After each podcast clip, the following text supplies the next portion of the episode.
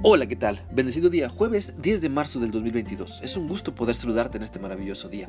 Te animo para que sigamos meditando en lo que la palabra de Dios nos está enseñando en la primera carta del apóstol Pedro capítulo 3 y hoy vamos a leer el versículo 7, el cual dice así. De igual manera, ustedes esposos sean comprensivos en su vida conyugal, tratando cada uno a su esposa con respeto, ya que como mujer es más delicada y ambos son herederos del grato don de la vida Así, nada estorbará las oraciones de ustedes. Ahora en esta porción de la palabra de Dios podemos darnos cuenta que la exhortación pasa hacia los esposos y la expresión de igual manera, que también se usa para las indicaciones que se dan a las esposas, expresa que tanto hombres como mujeres debemos sujetarnos a Dios y a la vida de matrimonio a la cual nos hemos comprometido. Por lo tanto, una forma de mostrar amor como esposos, siguiendo los lineamientos de este pasaje que Dios nos da, es siendo comprensivos y no desesperados, demostrando respeto y no menosprecio, y orar sin impedimentos.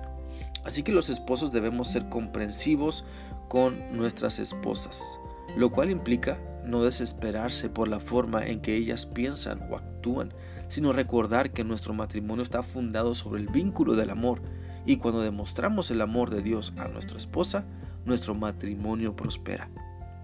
El ser comprensivos con nuestra esposa significa amarlas a pesar de sus errores, amarlas por encima de sus éxitos. Es saber el tiempo donde necesitan más amor expresado en abrazos, caricias y palabras de afirmación. Ser comprensivos es no buscar siempre lo nuestro o sacar siempre ventaja o exigir lo que nosotros queremos sino que el ser comprensivo implica pensar en sus necesidades, sus gustos y hacer un esfuerzo por comprender la situación por la que atraviesa. Si tu esposa necesita ser escuchada, pues dedica tiempo para ser la oreja que le demuestra amor. Si tu esposa necesita ser acompañada, pues sé ese brazo que la guía a las promesas de Dios. Si tu esposa necesita llorar, pues sé ese regazo donde ella pueda sentir que vas a enjuagar sus lágrimas. Si tu esposa necesita ser mimada, atrévete a darle el cariño, la ternura que necesita. Por eso quiero que pienses qué tan comprensivo eres con tu esposa.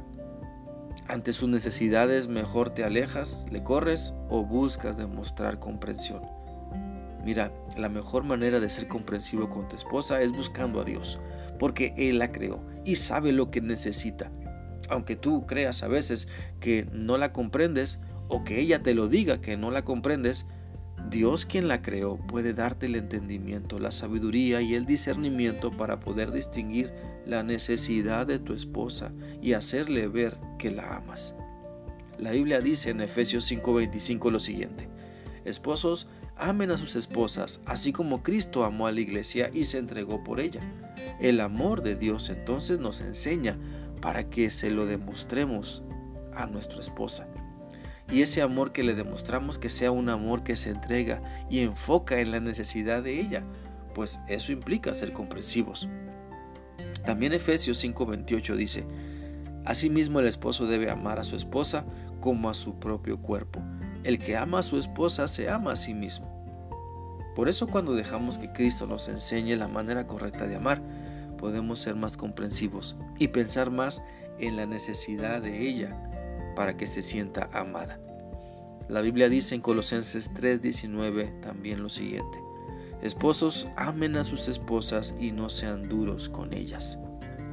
Mira, el amor que nuestra esposa necesita se expresa con palabras que llegan a su corazón porque entendemos su necesidad, porque Dios nos ayuda a ser comprensivos y pensar en ella y no egoístas que solo pensemos en nosotros. Por eso quiero animarte para que le pongas más esfuerzo en ser comprensivo con tu esposa. Ámala de tal manera que ella pueda darse cuenta de lo que haces a su favor. No la ames en secreto, no la ames en silencio, porque la comprensión que Dios quiere que tengas con ella debe notarse y debe escucharse.